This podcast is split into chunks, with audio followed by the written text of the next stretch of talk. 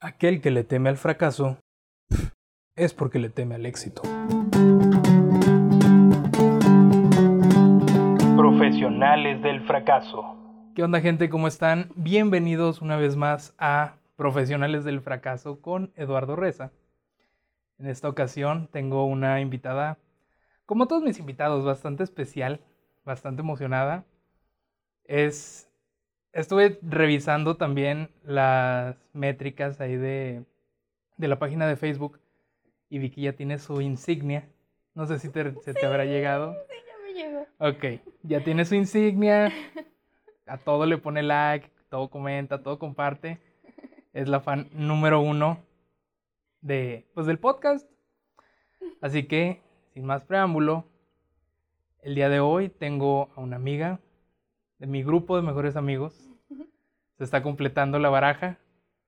Ella ya, ya es la tercera, ya eres la tercera de esta mano, esta baraja.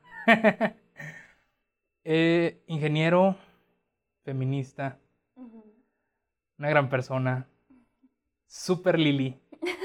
Con ustedes la ingeniero Liliana. Lilia, Lilia, Liliana y ándale, Simón, Lilia Flores.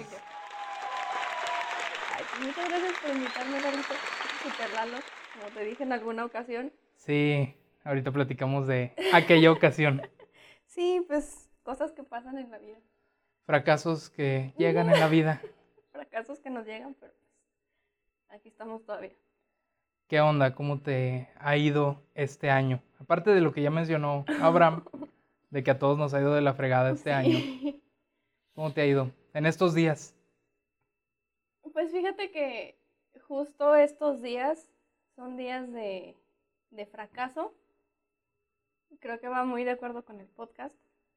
Pero también es, extraño porque sé que estoy en un punto de fracaso en, mi vida laboral, sobre todo en mi vida profesional, pero por alguna razón me siento muy feliz. O sea, es, este, es muy extraño. Renuncié a mi trabajo hace alguna, algunas semanas, unas dos semanas más o menos. Más o menos, sí. Este, dejé de trabajar apenas en cuanto cambió el mes. Y pues sí, o sea, para mí es un fracaso porque, pues tú sabes, más que mucha gente que, pues mi trabajo es muy importante para mí, que es algo a lo que le, le dedico el tiempo que le tengo que dedicar y me preocupo mucho por eso.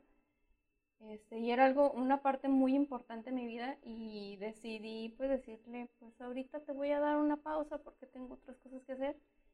Este, tuve por ahí algunas dificultades que me dijeron, ¿sabes qué, Lili? Es que la vida ya te está diciendo que te muevas para otro lado. Sí. Y así es, o sea, la vida te tiene que dar un chingazo porque pues a veces uno no entiende.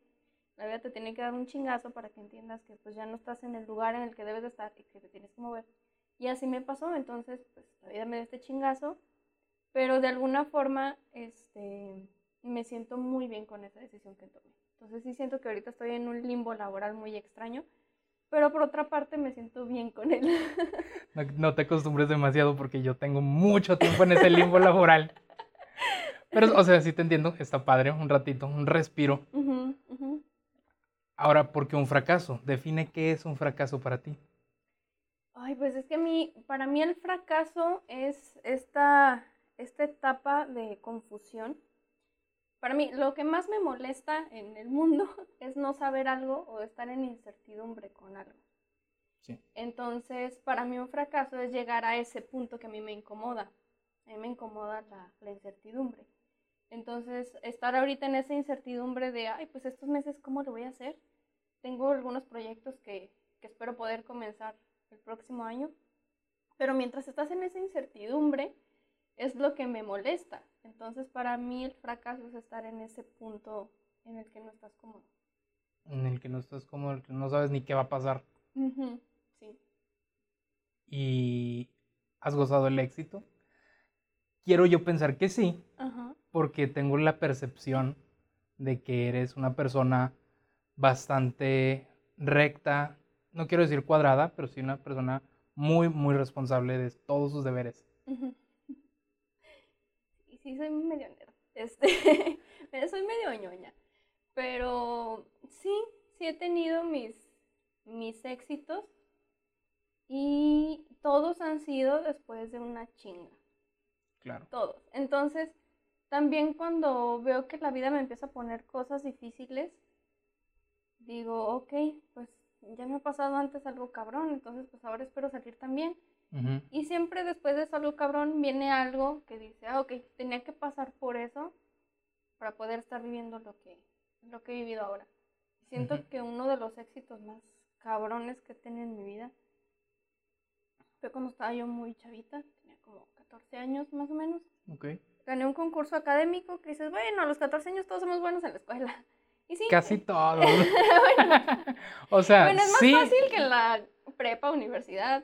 Siento yo que es Sí, secundaria es mucho más fácil que prepa. Este, gané yo un concurso académico. Para no hacerte la historia tan larga, terminé este, siendo becada por una academia en Estados Unidos para tres veranos, este, tres campamentos de verano en esta academia, la Academia Colbert. Y pues era una escuela militar militar, gringa, para niño rico, blanco privilegiado. Blanco privilegiado. sí, pero me abrió muchos panoramas y siento yo que para una chava de 14 años, pues sí fue como que un wow muy grande. Y eso después me trajo otros fracasos, ¿verdad? Pero, sí. este... Unas por otras. Sí, sí, o sea, ganas algo, pierdes otra cosa y la vida te va, te va No puede ser buena siempre. Sí, no puedes tenerlo todo, no puedes ganar siempre, pero pues mientras dure. Ahora, ¿cómo sabes que alcanzaste el éxito? ¿Qué es el éxito para ti? Para mí el éxito es estar en ese punto en el que te sientes pleno con lo que haces. Sea lo que sea que hagas. O sea, cuando tú te sientes pleno contigo, dices, ok, esto que estoy haciendo me gusta y me está haciendo bien y yo le estoy haciendo bien a otra persona, para mí ese es el, éxito, independientemente de qué actividad sea. O sea, si tú te sientes feliz haciéndolo y te deja algo bueno y le deja algo bueno a alguien más, para mí ese es un punto de éxito. Siento que eres una persona que se esfuerza demasiado por lo que quiere. Has tenido varios proyectos que han marcado un precedente en tu vida hasta cierto punto. Platícanos o sea, a mí y a la audiencia. A ti. ¿Qué es la ingeniería electromédica? Porque eso es lo que estudiaste y no es una ingeniería común. No, no es. No es como que una primera opción. No. Es Ni siquiera era mi primera opción. Antes de eso, no era tu primera opción. ¿Cuál era tu primera opción? ¿Qué querías hacer? No tenía primera opción. Es que ese es el punto. Yo no sabía qué quería. O sea, así tú me podías decir, ¿quieres este, pintar el resto de tu vida o ser dentista. Y para mí las dos opciones sonaban de huevos. este, no tenía algo definido. Este, cuando yo decidí estudiar esta ingeniería, justo ese semestre repruebo cálculo en la prepa. Me voy a extra. ¿Has reprobado? Sí, o sea, toda mi prepa pasé matemáticas de panzazo. Y todas las materias de mate eran así como que 6, 6, 6, 6, 6. Ese semestre no lo rescaté. Entonces, pues la duda que tenían sobre todo mis papás era de que, güey, si toda tu vida has batallado, con matemáticas, ahorita estás reprobando matemáticas, ¿cómo chingados te vas a meter en una ingeniería? ¿Cómo se te ocurre? ¿Cómo se te ocurrió? Vete a comunicación. Exactamente.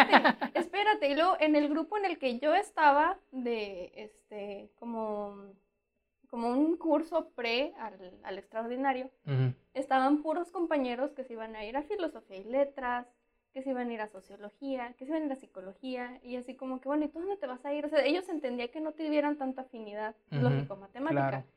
Y me decían, bueno, ¿y tú a qué vas? Y yo, a electromédica. Bien fregona. Mm, no lo sé, Rick. algo algo no, no, cuadra.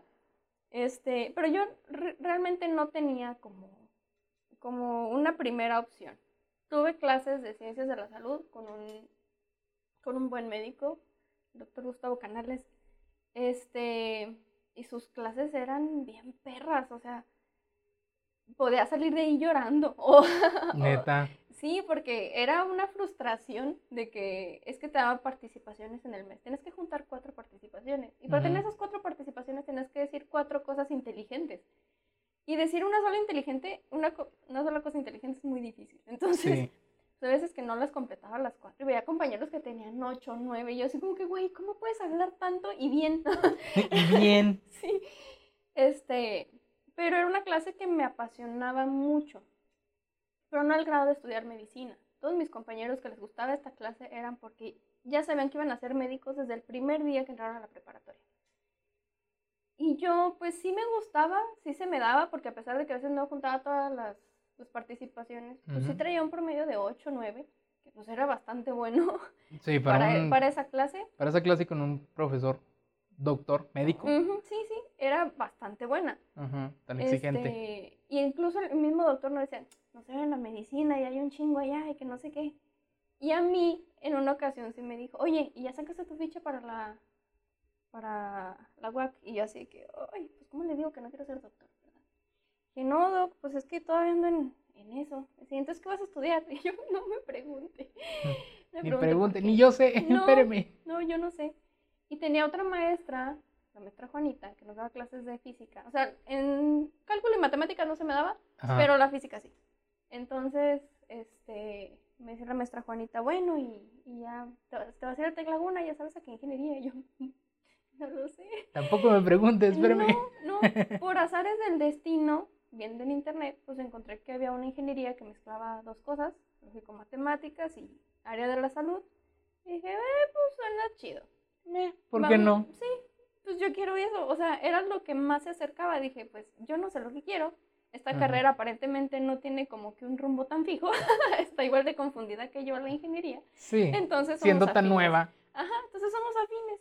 Y pues así fue como, como entró electromédica. Y realmente es eso, es una fusión de la ingeniería con, con la medicina. O sea, tienes que... Se trata sobre todo de equipos médicos. Todos los equipos que tú ves en un hospital, un ultrasonido, una máquina de anestesia, una mesa de cirugía, un equipo Ahorita, respiradores. Los ventiladores son súper importantes. Los ventiladores. Sí, la gente por fin está sabiendo que existen. sí. este, nos encargamos de todo eso, de que toda esa tecnología esté al alcance de las instituciones de salud, que sea segura, de que cumpla con, con la normativa que se supone que debe de cumplir para, para estar en una institución de salud, eh, de que tenga sus mantenimientos, sus bitácoras de servicio, que tenga sus revisiones periódicas, que tenga sus verificaciones. O sea, así como las, las básculas, se tiene que verificar de que si te den tiene el que calibrar. exacto, o, el, ajá, o las bombas que, de gasolina que tienen el litro exacto. Los equipos médicos también tienen que verificarse que tienen los parámetros exactos. Sí. Entonces nos encargamos de todo eso. Qué loco. Porque, o sea, sí, mucha gente podría decir, ah, es electromédica, suena como a mecatrónica, pero médicos, pero ¿qué, qué hago? Sí. ¿Para dónde va uno? un Ironman. Mucha gente dice, ay, vas a ser como un Ironman. Ese es el sueño de todos, pero pues. Ajá. Y todos así, ya a punto de graduarse. Oye, ¿y tu Ironman? ¿Tu traje? no, mm". todavía no, lo, no, no puedo. Te puedo hacer un guante con LEDs, si quieres. un guante con LEDs. Ahora, este, cuéntame un poquito más de ti. ¿Qué gustos tienes? O sea, porque dices, ah, bueno, antes de que me pases a, platicarme eso, yo también batallé muchísimo con las matemáticas, cosa muy chistosa. En primaria, como en quinto de primaria, hubo un examen diagnóstico para los concursos de, no sé qué fregados, cotorra, que eran a nivel nacional, no sé qué, de matemáticas. De mi salón quedé segundo lugar me metieron al equipo de matemáticas, yo era, así, era parte de los mateatléticos y yo así como, ¡wow! Brinco secundaria, reprobado. Espera, ¿qué? Ah. ¿Qué pasó? Era bueno. Me metieron letras. Mm, sí. Es ahí donde uno, pues se cae. Sí, también fue mi confusión un tiempo. ¿Por qué meten letras? Los números eran suficientes. Sí, ya era, ya era bastante complicado. ¿Por qué letras? ¿A quién se le ocurrió? Pero bueno, este, ¿qué otras aficiones tienes? Sé que te gusta mucho tu trabajo, sé que le tienes un gran cariño a tu carrera, pero ¿qué más haces? Mira, pues siento que hasta ahorita hemos visto como que la parte nerd de Lili. Sí. Este, y de hecho mucha gente ya después de, o sea, cuando conoce esa parte de mí primero, luego se sorprende cuando me conoce completamente. Ajá. Este, porque me gustan muchas otras cosas. Me gusta mucho bailar. Ah, sí es cierto. Sí, me gusta mucho bailar, así es el ruido de la licuadora, yo voy a estar bailando. En el súper, si ponen una canción que me gusta, yo voy con mi carrito bailando. Moviendo la cabecilla. Ajá, sí, a mi hermano le da vergüenza ir conmigo a veces. este... Y tú así de, cállate, tú eres músico. sí, tú tocas, yo bailo, ¿qué? es complementario el pedo, pero este, sí, me gusta mucho bailar. Este, sobre todo lo que son ritmos latinos, las salsas, las cumbias, bachatas, todo eso me encanta. Muy, muy movido. Sí, sí, me encanta. Este, también me gusta acá la parte más, este, más de arte plástica. Me gusta mucho pintar, dibujar. No tengo tampoco gran habilidad en estas dos, porque, porque tengo amigos que son artistas y este y sí son de los que juegan con las sombras de las figuras artistas de profesión. Sí sí o sea que se dedican a esto y cobran por esto. Este digo wow no manches pero a mí me das unas pinturitas crayola de esas que usan en el kinder y unos pinceles barrilitos esos los que uso los que uso son barrilitos este y me pongo a dibujar mis cosas me gusta dibujar con muchos colores animales este paisajes. Ajá. Algunas fotos que tomo, porque también me gusta mucho andar en carretera, algunas de las fotos que tomo luego las, las dibujo también. Ajá. Este es como mi, mi forma de, de, agarrar el relax en mi casa. Ok. Ajá. Este, ¿qué más? ¿Qué más? Pues me gusta mucho salir con mis amigos. O sea, así de que andar de barecitos, cantar y todo eso. Sí, sí, o sea, sí, sí me gusta la fiesta. Además de todo lo nerd que ya dijimos, sí me gusta la fiesta. Mezclando eso con que o sea, del que salir de barecito y todo. Ajá. Que eres muy relajada. Ahorita estamos aprovechando.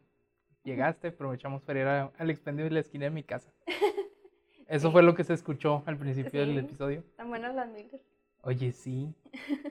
Entonces, ¿te gusta el arte? ¿Te gusta pintar, dibujar, bailar, chalala, chalala, chalala? Pero no tienes como que tus bailarinas, no tienes tu estuche Faber-Castell de 2000 lápices de colores. No, no, no, también me gusta mucho la astronomía y estoy en la Sociedad Astronómica de aquí, la Sociedad Astronómica de La Laguna. Ajá. Pero, pues sí, o sea, cuando tengo oportunidad pues me voy de campamento con ellos y pues, llevamos telescopios, vemos el espacio y así.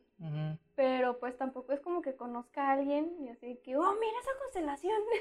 este, o sea, es como que algo que es como un hobby mío, pero pues realmente no soy profesional en ninguna de estas cosas. O sea, no soy ni bailarina profesional, ni, ni me dedico al dibujo y a la pintura, ni me dedico 100% a la astronomía. Son como que hobbies ahí. Sí. Fíjate que hace un tiempo en un video escuché una frase en inglés. Dice, Jack of all trades, master of none, oftentimes better than master of one. Que sería como aprendiz de todo, pero maestro en nada. Sin embargo, es mejor que el maestro de una sola cosa. Y no conocer otra, algo diferente. Y no conocer algo diferente.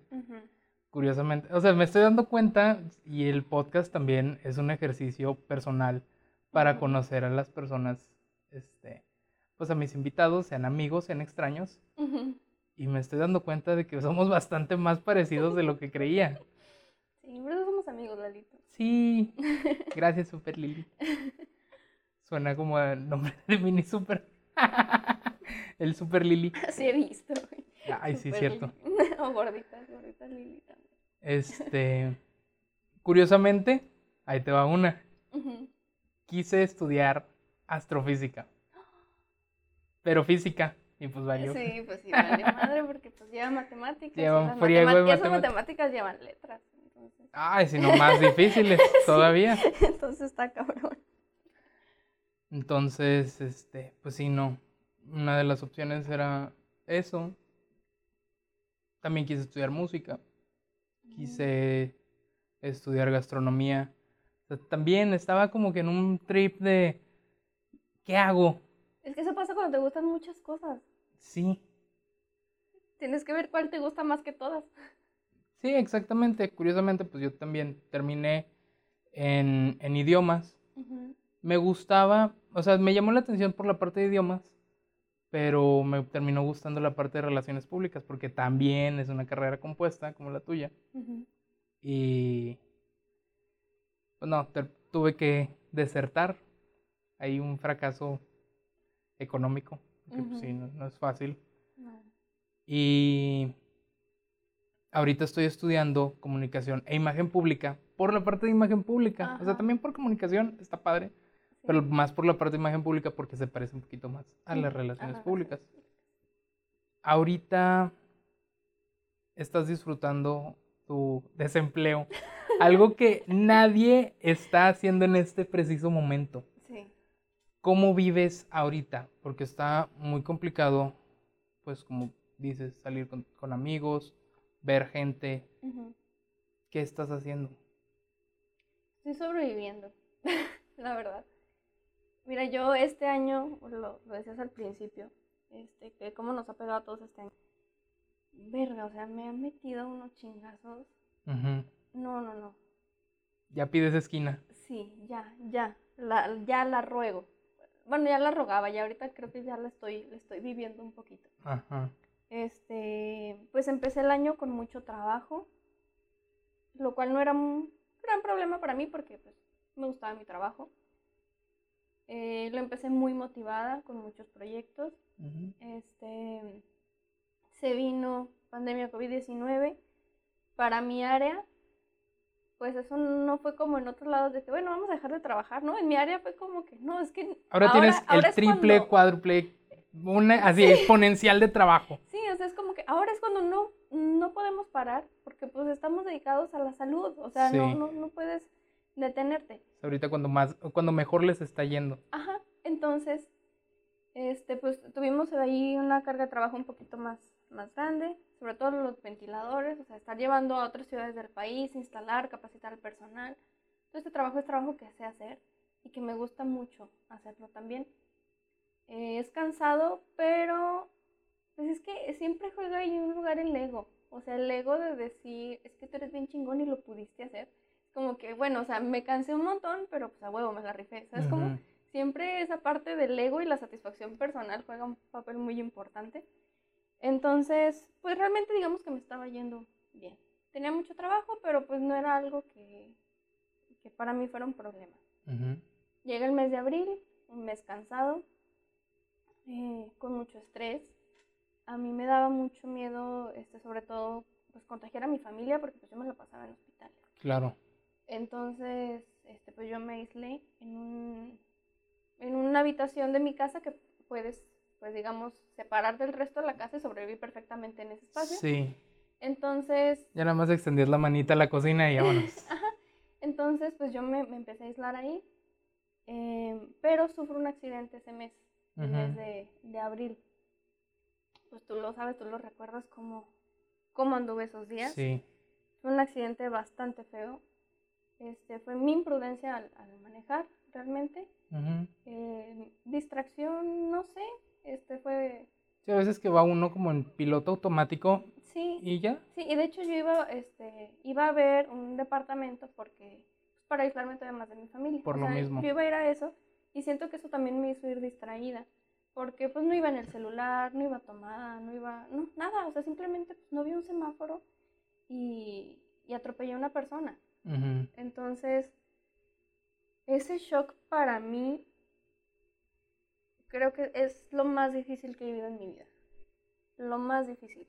dañar a una persona cuando tú no tenías la intención de hacerlo, siento que es uno de los sentimientos más cabrones. Afortunadamente esta persona no perdió la vida, este, fue atendida médicamente, este, pues me hice cargo de, de, todo. eso. Ajá. Este, Estuve pues en el MP como dos días, más o menos. No comía porque pues iba golpeada yo también del, del choque. Sí, del impacto. Sí, porque a mí me daba mucho miedo, como siempre mi, mi bolsa de mí me daba mucho miedo que este, por el descontrol, que el control que había perdido en el, en el carro, golpear a alguien más o golpear a un auto más. Entonces yo recuerdo perfectamente que vi un poste y dije, aquí, o sea, aquí yo me voy a detener. Ajá, preferiste dar contra el poste que dar contra alguien más. Sí, entonces di el volantazo y me di en toda la madre contra el poste. Bastante macizos los postes de la ciudad, eso sí debo de reconocerlo, bastante macizos. Mi carro pues quedó hecho una mierda. También agradezco eso, que iba en, en un carro que yo compré y no en el carro de alguien más, no iba en el carro que fuera de la, empresa, ni el de mi papá, ni no Entonces, también eso siento que fue algo que fue una liviane para mí. Este, pues sí, el carro quedó desmadrado, yo quedé muy golpeada. Y pues sí, estuve sangrando, llegaron paramédicos y todo. Yo lo que quería era que atendieran a ese chavo. Entonces no, no me toques a mí, ve con él. Sí, sí, es de que necesitas ayuda. Yo, no, güey. A mí no me pasó un carro encima, ve con él. No, güey, llévatelo, llévatelo y atiéndelo. Entonces, pues ya a mí me llevan al EP y todo eso, paso mi, mi procedimiento judicial, digámoslo así. Estoy ahí dos días. Eh, pues en esos días yo no puedo comer porque pues tenía, tenía golpes, o sea, no podía ni siquiera pasar comida. Entonces, para mí fue La misma tensión del impacto, de controlar el carro y todo. Sí, sí, sí. Yo estaba en un shock completamente y entré en una depresión muy cabrona, muy cabrona. O sea, en el del hecho de que yo no me quería sentir bien, porque yo sentía que yo no merecía estar bien. O sea, es que decía, es ¿cómo yo voy a estar bien cuando hay una persona lesionada por mi culpa? Claro. O sea, no es justo que yo esté completa cuando esta persona está en un hospital y la están atendiendo. O sea, no es justo que yo esté bien. No es justo que yo tenga el privilegio de salir de esta celda y ver a mi familia cuando esta persona no puede salir del hospital a ver a su familia. Porque incluso, aparte, estaba el riesgo de que probablemente su familia o dentro del mismo hospital fuera a contraer Ajá. COVID. Sí. Entonces, como... Sí, entonces ah. esa era también mi preocupación. Entonces, este, pues para mí algo fue muy, fue algo muy, muy difícil, donde yo ya no quería vivir y me enojaba conmigo porque decía, a ver, cabrona, o sea, ¿no quieres vivir? Porque quisieras no estar pasando por este momento, por estos sentimientos que tienes ahorita, pero tampoco tienes el valor de ir a matarte. O sea, entonces, ¿qué? entonces, ¿qué? Ajá. Y es algo que suena muy crudo, suena muy feo, pero en ese momento yo así lo sentía. Claro. O sea, no quieres estar vivo, pero tampoco te quieres matar, entonces, ¿qué quieres, Lilia? Entonces, pues fueron semanas de, de mucho apoyo familiar, mucho apoyo de amigos. Tú estuviste ahí. Sí. Los primeros días que salí, este, porque ya después pues, ya me pudieron atender en el médico, después de estos días que estuve, ya por fin me pudo revisar un doctor. Este, porque en el MP sí te revisa un doctor, pero pues es más por encimita. Sí. Y de rutina. Sí, o sea, y la verdad ahí creo que fue también engaño, porque me dijeron, ¿estás bien? Yo, pues creo que sí, o sea, puedo hablar, estoy sangrando, pero creo que estoy más o menos consciente. Me vieron hacia el MP y yo les dije, ¿saben qué? Es que sí, sí necesito atención médica. Este, me dijeron, no, no te preocupes, o sea, acá tenemos un doctor y que no sé qué. dije, bueno, pues ya, o sea, con que me vea alguien, o sea, ya no me importaba que me vieran a un hospital, yo nada más quería que alguien me revisara, eh, que revisara mis golpes, que me dijera por qué batallaba para mover mis piernas o por qué batallaba para mover mi brazo. Diablos. Este, y ya cuando llegué ahí, pues vi que no, que realmente pues nada más te iban a dar una pastillita y ya, pero sí, me tocó conocer esa parte, digamos, esa parte fea del proceso. Sí. Pero pues realmente estaba dentro de lo que cabe bien, estaba mejor. Pero sí fue mucho tiempo de este sentimiento de culpa, de es que yo no puedo estar bien, yo no me merezco estar bien.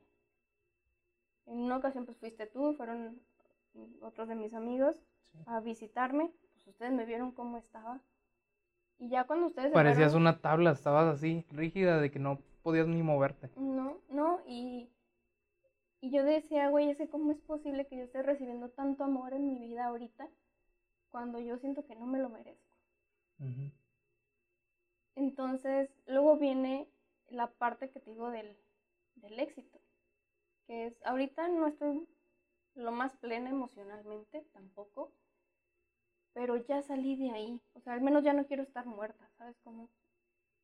es, un logro, es un paso. Sí, entonces para mí ya eso es un avance bien grande. Después de un tiempo pude volver a mi trabajo, después tuve mis dificultades y todo y tuve que salir por mi bien personal también, por mi bien emocional, dedicarme también un poquito más de tiempo a mí. Pero, digamos, tuve esta suerte de, de ir volviendo poco a poco a, a mi vida. Entonces sí fue un trancazo bien grande, sí fue un fracaso personal bien grande, pero también está la satisfacción de que, ok, Lili, pero fuiste responsable, o sea, tenías contratado un seguro muy amplio que respondió por ti, respondió por la persona lesionada. Sí. Que afortunadamente ahorita las dos pues estamos, estamos en camino de estar mejor. Eh, fuiste responsable y no ibas tomada, porque si no mi procedimiento legal hubiera sido muy diferente. Sí, más extenso, más difícil. No ibas usando tu celular, este, o sea, fue, fue un accidente, la verdad, y a mí me, me costó mucho entender eso, que a cualquiera le podía pasar. Ya cuando otros amigos me empezaron a contar, ¿sabes qué? Pues es que yo también me he pasado así altos, que no me doy cuenta. Afortunadamente cuando me los paso no ha pasado nada, no hay nadie que se me atraviese. O sea, tenía un amigo, me dijo, ¿sabes que A mí me pasa muchas veces que voy viendo el semáforo y no veo el que está próximo a mí, sino el que de la calle que sigue. Y yo pienso que el mío ya cambió. O sea, yo veo en verde un semáforo que no es el que me toca a mí y yo me lo paso y ni cuenta me doy o me doy cuenta hasta que alguien me pita.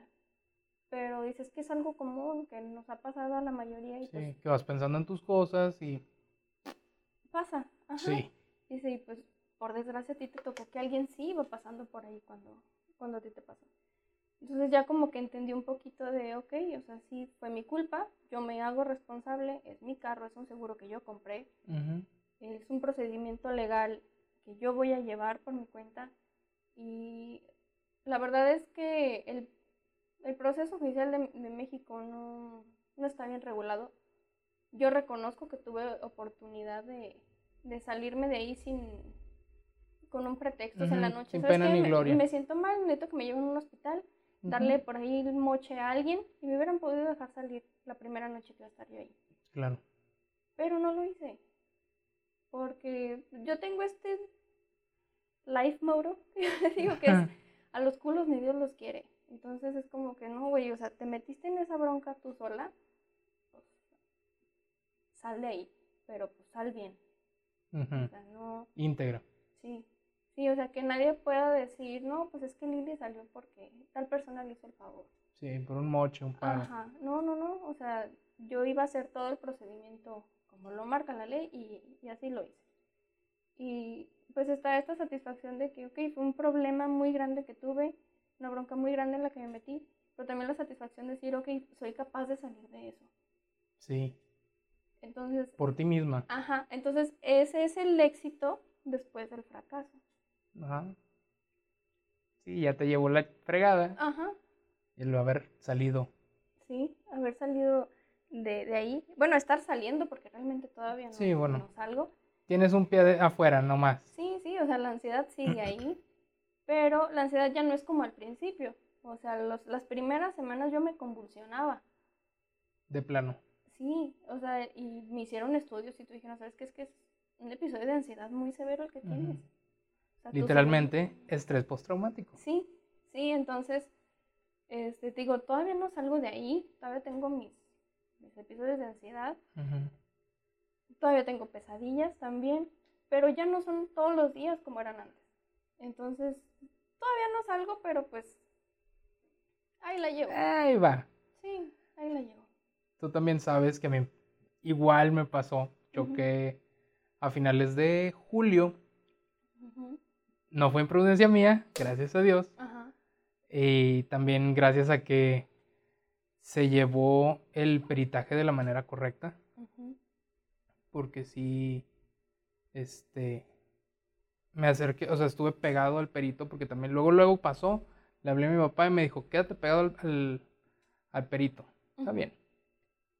Este, se tomó video de los semáforos, el semáforo de la persona fue un taxi. El semáforo del taxista contra el que, este, impacté, sí, estaba apagado justo el rojo estaba apagado. Entonces, en cuanto le cambia el de verde a rojo, no daba amarillo y no daba rojo. Entonces, pues el vato, y a lo mejor, muy probablemente, ya había visto él que le estaba parpadeando la luz verde de que ya iba a cambiar. Dijo, sí paso. Sí paso, sí alcanzo. Porque me acuerdo, yo ya había visto mi verde.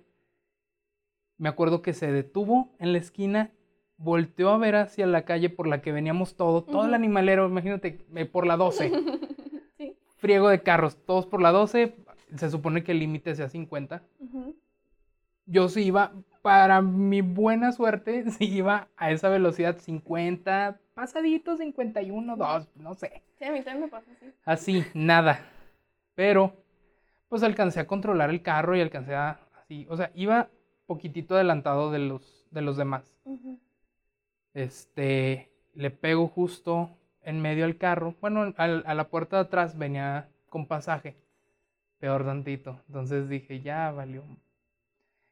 Y como tú dices, tienes pesadillas. El otro día, bueno, el otro día, como a los dos, dos días después de eso, me despertó soñar con, con el momento del impacto. Sí, es que el sonido, todo, todo se queda. Todo. Todo.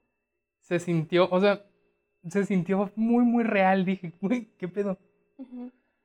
Me acuerdo también, o sea, me bajé del carro con, el, con mucho estrés, obviamente del momento, y estrés pasado de otras cosas que pasan en la vida. Me le quería aventar al, al, taxista de, ¿qué te pasa? ¿Estás viendo? Tienes rojo. Y luego ya cuando se hacen el peritaje, no, pues estaba, estaba apagado.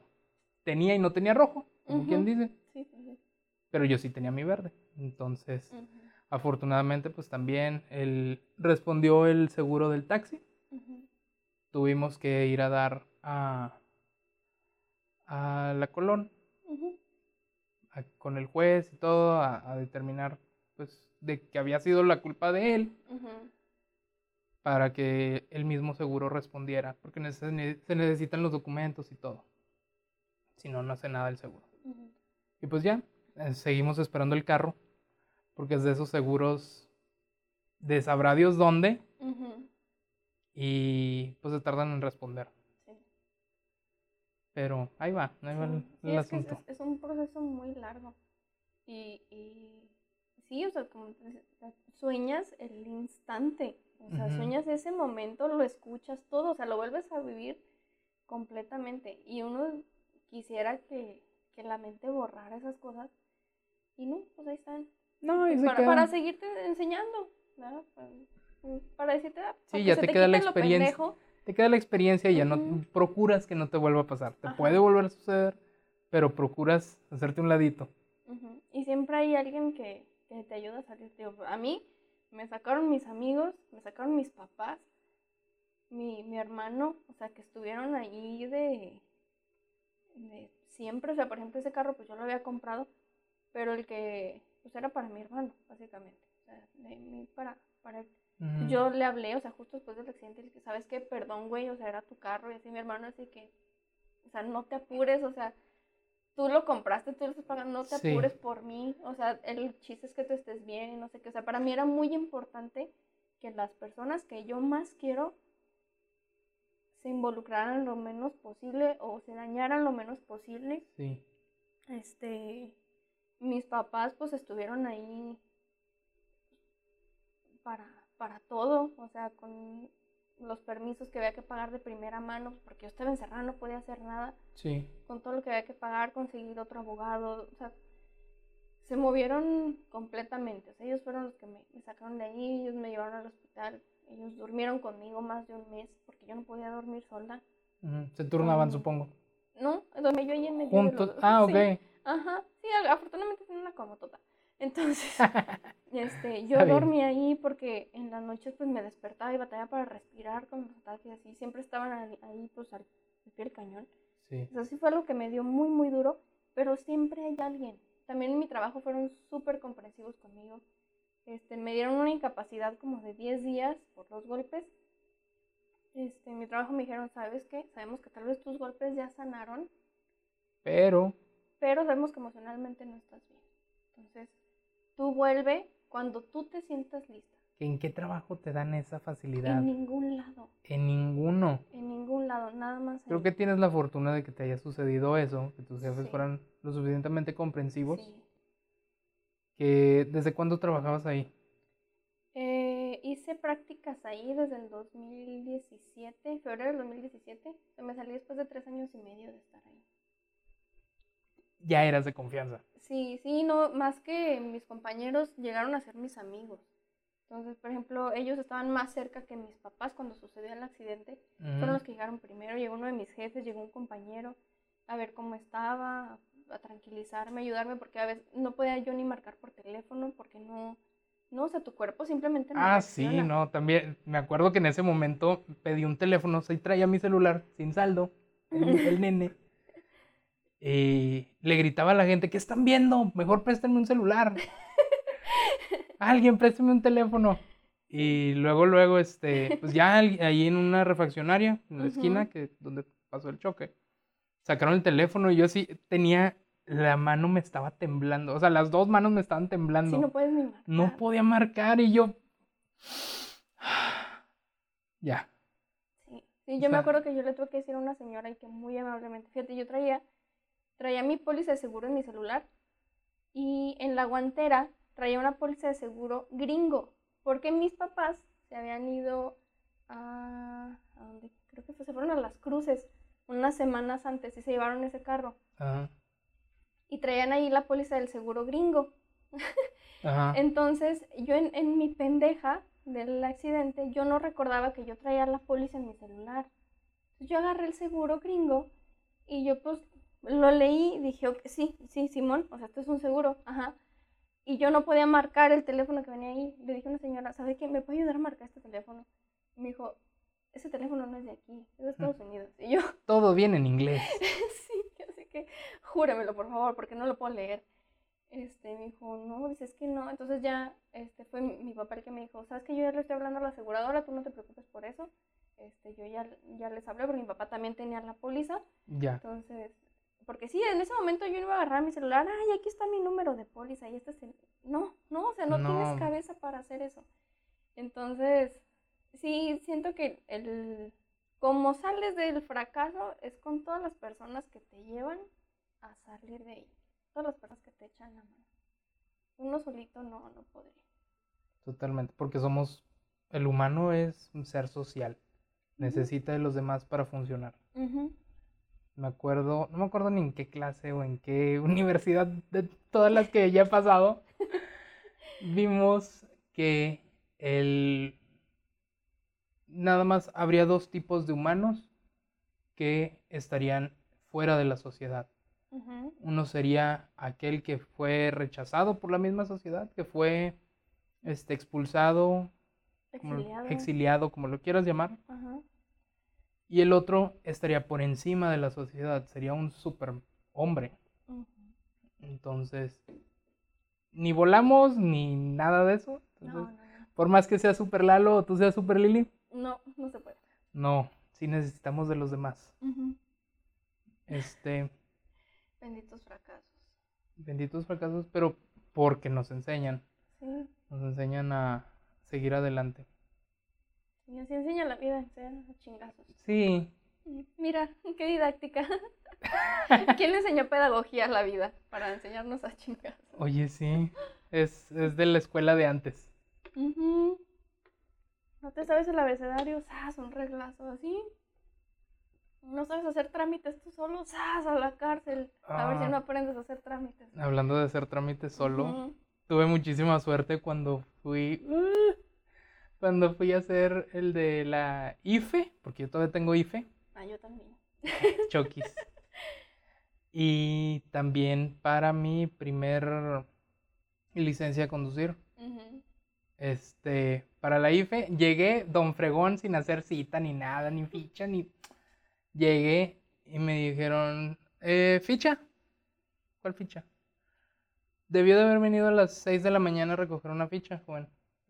No tenía idea. Ay, siéntese, ahorita le hablamos.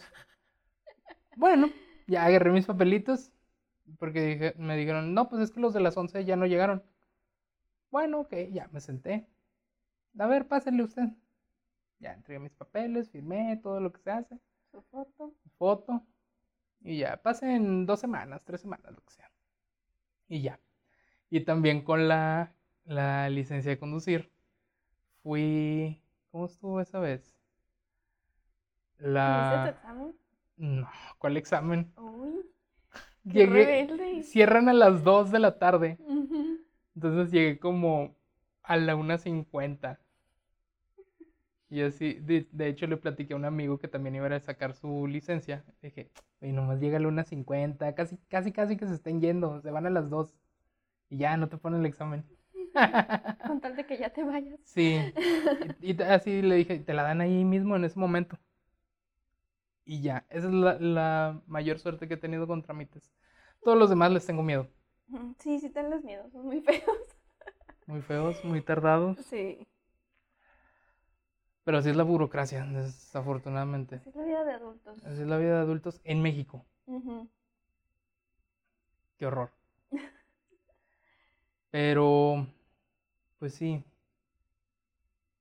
¿Qué más? ¿Qué más me puedes decir de ti? No, pues que... Pues estoy felizmente desempleada. Felizmente desempleada. Sí, ahorita estoy buscando, pues, ¿qué voy a hacer? Porque, pues, tengo ahí la inquietud de una, de una maestría. Entonces, pues, estoy ahorita ahí aplicando con la universidad que quiero. ¿Te vas a este, ir? Aplicando para, para la beca que quiero. Me quiero ir a Monterrey. Este, pero pues todavía estoy en ese, en ese proceso. En el veremos. Sí, ahorita el, pues estoy siguiendo el trámite como se debe seguir. Claro. ¿Verdad? este, a uno le gusta pensar que es muy chingón y que lo van a aceptar y todo, pero pues realmente te pueden decir que no, ¿verdad? Y tenemos que estar abiertos a, a, eso. Hasta ahorita mi plan, mi plan es ese, seguir estudiando. El plan era hacerlo desde este semestre, pero pues... Sí, no. No, emocionalmente no estoy bien. Tenemos el agua, deja todo hasta el cuello, ¿no? Como hasta las cejas. Sí, no, no, no era el momento. Que me decían, ya, o sea, es que esto es un parteaguas en tu vida este, ve por lo que quieres, estudia lo que quieres estudiar. Y yo, o sea, sí, güey, sí lo voy a hacer, pero también tengo que reconocer cuando no puedo. o, sea, sí es el banderazo, pero es un maratón. sí. Son muchos kilómetros, mucho camino que recorrer. Sí, y, y no lo voy a hacer toda inestable emocionalmente, llorando todas las noches. O sea, es como que, güey, si voy a empezar una maestría en algo que me gusta, y, sé que me voy a aventar ese proyecto, este, pues no lo puedo hacer teniendo pesadillas todas las noches. O sea, tengo que arreglar esa parte de mi vida primero y pues ya después buscar otros proyectos. Entonces, pues espero estar haciendo eso el próximo año y pues de aquí a que termine este caótico 2020, pues dedicarme un poquito a mí, seguir ahorrando. Ya tenía algo, algo ahorrado antes de renunciar este, ya una vez con la renuncia, pues el finiquito y todo eso, este, pues también lo voy a, lo voy a ahorrar. Sí. Porque también estoy consciente de que las becas, pues no siempre llegan cuando tienen que llegar, no son puntuales. Entonces, por experiencias que tengo de otros amigos, me dicen, ¿sabes qué? Tu beca se puede tardar en llegar dos, tres meses después de que tú inicias a, a estudiar. Entonces. Y el pues, semestre no dura seis meses, realmente, dura cuatro. cuatro, cinco a lo mucho. Sí, entonces digo, no inventes, o sea, voy a estar dos, tres meses en otra ciudad manteniéndome sin un sueldo. O sea, no, tengo que tener ya. Exacto. sin un sueldo y deja tú. Y la beca, pues no es tan grande como quisiera uno. No, no, no alcanza, realmente. Entonces no es como que, ah, pues me hablaron de otro trabajo y me voy a ir y pues tal vez ahorita no tengo tanto, pero pues a donde voy me van a pagar, ¿no? O sea, realmente aquí no sé hasta cuándo me vayan a pagar, entonces no me puedo ir así nada más. Sí. Entonces estos meses pues yo creo voy a dedicarme a, algo.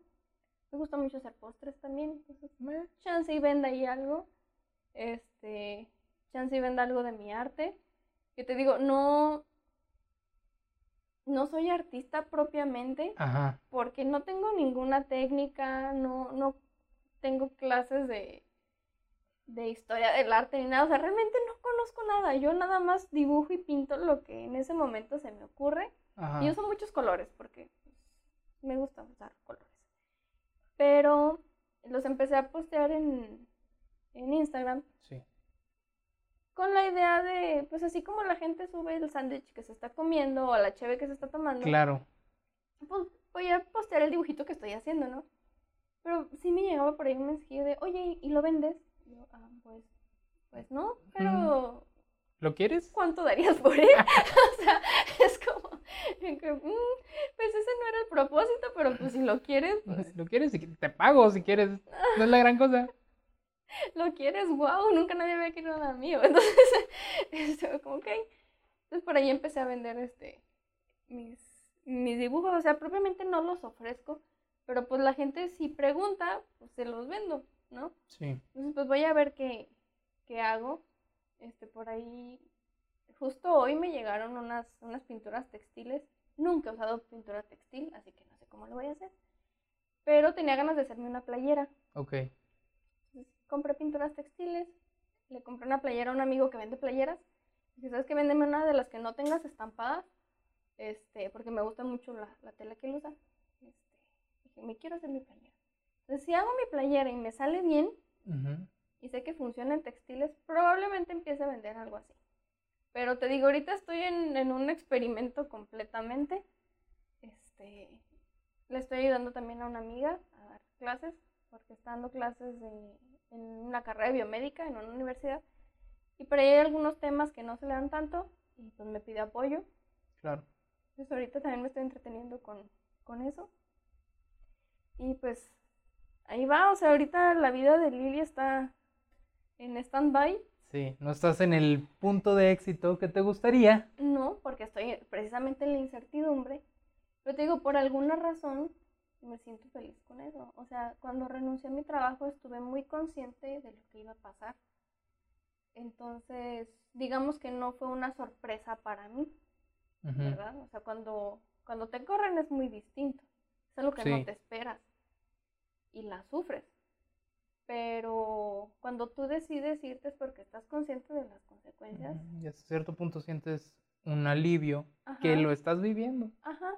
Sí, entonces fue como que, ok, o sea, el lugar en el que yo estaba, este, pues tal vez ya, ya no cabes en, en ese lugar, ¿verdad? La vida te dice que, que ya necesitas algo más, pues hazle caso. Hazle caso a la vida. Si la vida te está diciendo que ahí ya no es tu lugar, pues es despedirte bien, con buenos amigos que haces ahí, despedirte de la manera correcta y buscar otra cosa. Entonces es lo que me pasó a mí. Seguir adelante. Sí, entonces fue decisión completamente propia y me siento bien, me siento bien, te digo, o sea, una cosa es el, este limbo en el que estoy, de qué va a pasar conmigo, pero otro es de que, ok, pero hiciste lo que tú querías. Sí. Entonces, mm, todas las cosas en la vida tienen este tinte de, de fracaso, pero pues también de éxito. sí, de aprendizaje. sí, todo tiene su, su yin y su yang, como diría nuestro buen amigo Basurto. Sí. todo tiene un balance. Ajá. Y fíjate que, bueno, me gustaría saber si tienes alguna algún aprendizaje que has tomado en la vida, alguna frase que te haya empujado a seguir adelante. En mi caso es me, ¿por qué no? ¿Por qué no? Ajá. ¿Qué te ha empujado a ti a seguir adelante, a seguir con tus proyectos, a seguir con tu, vaya, con tu vida en general? Pues mira, una frase que siempre me la repito en mi cabeza y muy recientemente la, la plasmé en un dibujo, creo que si lo viste, que también mm. lo subí a, Instagram, es cula si no. Algo muy similar al me, ¿por qué no? Sí, es cula si no. E, es algo que me digo en mi mente infinidad de veces, me lo he dicho infinidad de veces en mi vida y todas las veces que me, las, que me he puesto esta frase en la cabeza ha sido para moverme. Entonces, justo ahorita estoy en este momento en el que estoy estática, pero me quiero mover. Entonces, todos los días es un constante cula si no. O sea, cula si no mandas ese ensayo que te pidieron. Cula si no te preparas para ese examen que te van a poner de admisión. Cula si no te preparas para esa entrevista que te van a hacer. Cula si no te pones a estudiar esto que tal vez ya se te olvidó y que lo vas a necesitar en la maestría. Entonces, cuando estás en, este momento de, fracaso o de querer avanzar hacia otro lado, siento que el cula si no es el que me mueve a, hacer las cosas. Te digo, me gusta mucho viajar. Sí. Me gusta mucho manejar. Entonces, el, el cula si no es algo que me ha movido también mucho a, a eso. Y pues me he aventado mis, mis viajes y mis aventuras así. O sea, hace un año más o menos, un poquito menos de un año me fui a Colombia. Me fui yo sola porque pues no tenía tampoco el presupuesto como para invitar a alguien más, ¿verdad? Este, Llévame. Culas si no. Si no. ¿Y luego? Pero, por ejemplo, yo nunca había subido una montaña. O sea, había subido por los cerritos de aquí, ¿verdad? Que ahorita está muy de moda ir a subir cerros. Sí. Acá al Lerdo, a la Cueva de las Iglesias, al helipuerto, en el... Que lo único que les puedo decir es, no vayan en short, no mamen. No vayan en Converse, no mamen. Y lleven agua, por favor. O sea, sí. desde la poca experiencia que tengo en eso, les puedo decir, no mamen, váyanse bien preparados. O vayan con alguien que ya ha ido otras veces. Claro. Y que los acompañe, que los guíe. Entonces, a mí me pasó esta vez que, que, fui a Colombia. Yo nunca había subido una montaña, cerritos y así aquí. Pero pues para empezar, Bogotá está como 2.000 metros sobre el nivel del mar. Y pues había ver otros, alguien que nunca lo había hecho, con una altura y una humedad que pues aquí no acostumbramos. La verdad, aquí es mucho calor, seco y estamos a 1120 metros más o menos. Algo así. Sobre el nivel del mar. Este, pues así como que, wow. Y cuando llegué, pues contacté ahí un grupo de senderistas, gente hippie, ¿verdad? Que le gusta esa onda. y fue como que, oigan, pues los puedo acompañar, así por Facebook. Y yo sé que, no, pues sí. Y ahí, que movió a Lili a preguntar, oigan, ¿puedo ir con ustedes? Fue el culo si no, o sea, culo si no preguntas, porque chance si te, te dejan ir con ellos. Sí.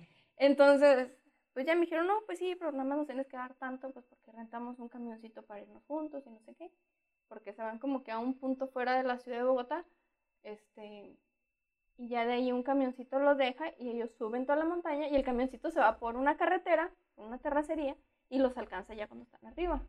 O sea, es como una carrera para alcanzar el camioncito otra vez. Ajá. ¡Oh, demonios! Entonces, este, dijeron, sí, pues nada más tienes que dar lo del, lo del transporte y ya. Y pues tú llevas tu comida y así, tu agua, ok. Entonces dije, ok, no me voy a ir el primer día porque todavía no conozco bien qué onda. Todavía no me acostumbro a la altura de la ciudad ni nada. Claro.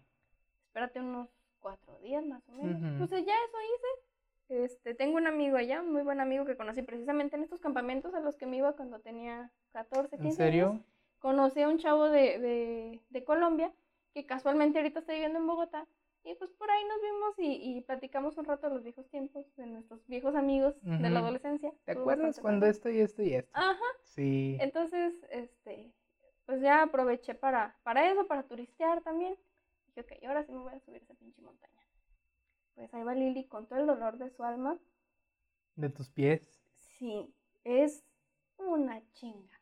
Es una chinga. Pero te puedo decir que desde el momento uno que empecé a subir, hasta el momento que llegué a la cima, fue un culo si no llegas hasta allá. Y vas de, de piedra en piedra. Culo si no llegas a esa piedra. Y la que sigue, pues si no llegas a la otra. Sí, sí. Y luego como, pues son veredas muy chiquitas, porque no son caminos propiamente. Son caminos que hacían antes los indígenas. Aquí los indígenas hacían sus pirámides y se subían. Sí. Allá se subían a la montaña. Entonces ponían piedritas como manera de escalinata, digámoslo así, para llegar. Sí. Pero pues esas escalinatas ya no existen. La misma erosión se las fue llevando. Lo Ajá, pero existen, digamos, vestigios de por dónde subir. Eso es todo lo que hay en el, en el cerro. Entonces, pues no cabe un grupo de personas juntos. Van subiendo unos y atrás van otros. Entonces llega un punto en el que vas tú sola. Iba yo sola. Veía plantas arriba, plantas abajo. Era así como que, ok, creo que la vereda es esta. Llega un punto en el que la vereda se, se dividía y si tienes un poquito de instinto, si eres un poquito inteligente, dices, ok, la vereda se divide, pero para acá las ramas están rotas, quiere decir que ya pasó alguien por ahí. Entonces es por ah. ahí. ok. o sea, no me voy a ir por donde se ve que no ha pasado nadie en años.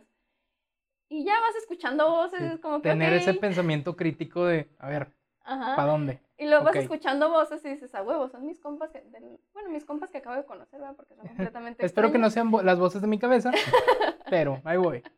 Qué raro que los colombianos me digan culas y no, pero está bien, voy a seguir esa voz. Este, y sí, o sea, fue algo muy, muy padre en, en mi vida y fue un, fue un logro para mí, o sea, que tú digas, ay, pero pues es que, este, pues nada más te fuiste unos días, tampoco es como que te hayas ido a, ver el mundo un mes o dos meses. ¿Ya salir del rancho? sí, este, te digo, me fui sola porque uno, mmm, sí, soy muy rara en ese aspecto. Sí, es como que me gusta ir a donde yo quiero. Y a veces cuando voy con compañías, es como que pues me tengo que adecuar también a los intereses de la otra persona. Y a veces sí soy muy egoísta, es así como que no, voy, o sea, yo quiero, o sea, mi plan es hacer esto. Me gusta si quieres, adáptate tú y ya. adáptate tú mi plan. Entonces, este, sí me gusta mucho la, la aventura. Me dice mamá, Lili, es peligroso irte sola, no sé Mira, mamá, llevo A Colombia. A Colombia, aparte. No, y luego en el aeropuerto, no mames. ¿De dónde viene? México, a ver. ¿Y por qué nada más trae una mochila? Es que vengo de mochilera. y, y luego ya de regreso, ¿y a dónde va? México. Sí. Ay, no. Sí, el aeropuerto es algo, es algo difícil, sobre todo cuando llevas paquetes de café. Porque pues Sí. Sí, o sea, es que se ve sospechoso. Y luego, pues también. ¿Qué tienen esos paquetes? Sola, una persona sola, con una sola mochila, pues sí, me hicieron una revisión. Exhaustiva, hasta por pues donde. Sí, o sea, me hicieron una revisión bien exhaustiva. Afortunadamente mi vuelo se retrasó porque bendito aeropuerto de la Ciudad de México no sirve para una chingada. Entonces ah, hablaron así de que, oye, es que no te puedo recibir vuelos hasta no sé qué hora. Entonces se retrasó mi vuelo. Entonces les dio tiempo de revisar todo bien y a mí pues de no perder mi vuelo de regreso. Sí. Que se siente feo perder el vuelo, perder el camión, perder lo que quieras. Se siente horrible. Te sientes, muy tonto. Es así como Me pasó en Chihuahua. Sí. Una vez el año pasado, a principios del año pasado, fui a Chihuahua. Ajá. Y perdí el camión por un descuido mío. Perdí mi celular. No, mami. Me pidieron un Didi. Yo no traía la aplicación de Didi, entonces me lo pidieron. Y se me quedó, tengo la mala maña de poner el celular entre las piernas. Entonces cuando me bajé y todo, ya saqué mi maleta, mi mochila, traía una mochila. Y llego, o sea, apenas voy entrando y sé, o sea, me pasé las, las dos manos como buscándome el celular y no lo sentí. No. En ese momento que me pasé las dos manos, las volví a subir, volví a no sentirlo y salí corriendo para afuera. Así, y ya no estaba el carro. Yo, ya, ya valió. Para mi muy buena suerte, me acordaba del número de celular de la persona que me pidió el. ¿Cómo te acuerdas de esas cosas? No sé, me acordaba. Tengo, no sé si sea una obsesión o sea algo bueno, una obsesión buena, pero procuro aprenderme el, el celular de, de, la gente con la que ando, o sea, como que más, más cercana en mi vida. Por si cualquier cosa obviamente me sé el de mi mamá, el de mi papá. No me sé el de mi hermano. Pues, ¿Para qué? Está más Pero, sí, casi no sale. Entonces, eh. Pero sí, eso es lo que, lo que pasó. Se siente feo. Te sientes muy tonto. y ya cuando llegué ahí al mostrador, oiga, es que perdí mi, mi, camión por esto y esto y esto. De hecho, sí pedí que me, me retrasaran tantito el camión, o sea, que se hicieran mensos. Ajá. Diez minutos, que lo pararan ahí diez minutos. Y no, no se armó. Me dieron boleto para otro camión. Y me lo querían cobrar. Y yo, ¡ah, chinga! pues es que usted lo perdió, joven. Adiós. Y me subí al camión. Bueno, muchas gracias. Muchas gracias. Como dicen aquí en Chihuahua, muchas gracias. Ajá. Y ya, no, sí, sí. Sé lo que se siente. Perder el, el camión. Sí, sí se siente muy tonto. También, yo una vez así también casi perdí uno de, de Mazatlán para acá. Y sí, o sea, esa adrenalina de ir corriendo y de que no me vas a ganar, hijo de tu... Sí, hombre. sí, llegar y que te estén imprimiendo el boleto y contar los segundos de, mm, ya que se imprima, por favor. Sí, sí, es mucho esa, esa presión y cuando sí se te va, es como, ah, te sí, sientes muy sí, se siente, te sientes frustrado. Ay, pero, bueno, ¿te parece si aquí dejamos esta plática? Sí, me parece muy bien, Lalito. Muy bien, Lili. Entonces, hasta aquí llegamos en este cuarto episodio con Lilia Flores, ingeniero Lilia Flores. Próximamente maestra, ojalá Dios quiera. Ay, sí, Diosito quiera, va a ser maestra. maestra. Y recuerden que pueden dejar también, dejar en comentarios sugerencias para próximos invitados, para incluso alguno que otro tema, no sé, preguntarle a, próximos invitados alguno que otro tema. Este, sigan el podcast y sus redes en Facebook, Instagram, YouTube en Spotify, Profesionales del Fracaso. Excelente. Nos despedimos. Nos escuchamos la próxima.